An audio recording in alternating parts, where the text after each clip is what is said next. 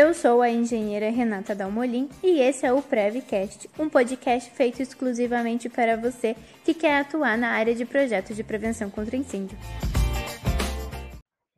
E hoje eu vim aqui para conversar com vocês sobre um quadro. O quadro Renata Responde. Vamos lá, algumas perguntas que sempre chegam lá no Instagram. Rê, quando que eu devo fazer um projeto de prevenção de incêndio? Sempre que a sua edificação tiver mais que 200 metros quadrados e que não for uma residência unifamiliar. A norma exclui apenas residências unifamiliares. O que, que é residências unifamiliares? Gente, uma casa, mora uma família só lá no terreno, pronto, acabou. A partir do momento que eu tenho um prédio, que são vários apartamentinhos, estou falando de uma residência multifamiliar. Tenho várias famílias e quando a gente muda, eu já preciso de um projeto de prevenção. Então, un... o único lugar que não vai precisar de projeto são residências unifamiliares e locais, lógico, que tenham menos de 200 metros quadrados. Porém, isso eu aconselho vocês a ir lá na norma, dar uma olhadinha, porque tem lugares que, mesmo que tenha menos que 200 metros quadrados, precisa apresentar projeto. Então, dá uma conferida nisso. A segunda pergunta é: a cada quanto tempo tem que pedir a vistoria do Corpo de Bombeiros? Gente, a vistoria ela vai acontecer apenas no primeiro ano que estivermos abrindo a edificação ou que tiver passado por regularização, ampliação, é o primeiro ano que nós adequamos tudo. Nos anos seguintes, caso a edificação não tenha nenhuma alteração, será solicitado certificado de licenciamento. Essa documentação será solicitada de forma online no sistema Preve Fogo, isso aqui no Paraná, e aí, nós vamos é, declarar a veracidade das informações que o site pedir e vamos ter a emissão do certificado de licenciamento. A vistoria ela vai acontecer sempre que tiver alguma mudança na edificação. Então, vamos pensar assim, ó. Em 2019, fiz lá a minha edificação, regularizei tudo, pedi a vistoria. O bombeiro foi lá, vistoriou tudo certo.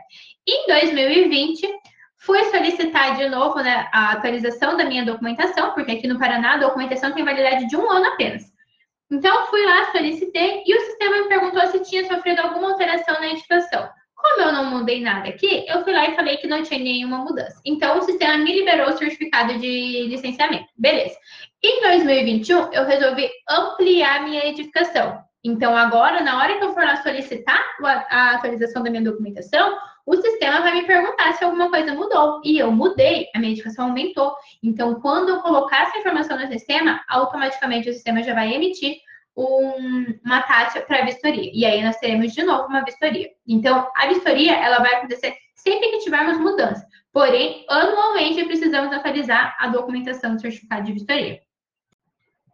E a última pergunta.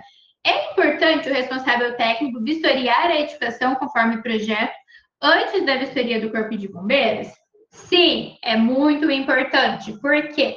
Porque, gente, quando eu peço a vistoria, eu pago uma taxa. E aí eu tenho três chances do bombeiro ir até o local. Isso quer dizer que eu sou obrigada a utilizar essas três chances?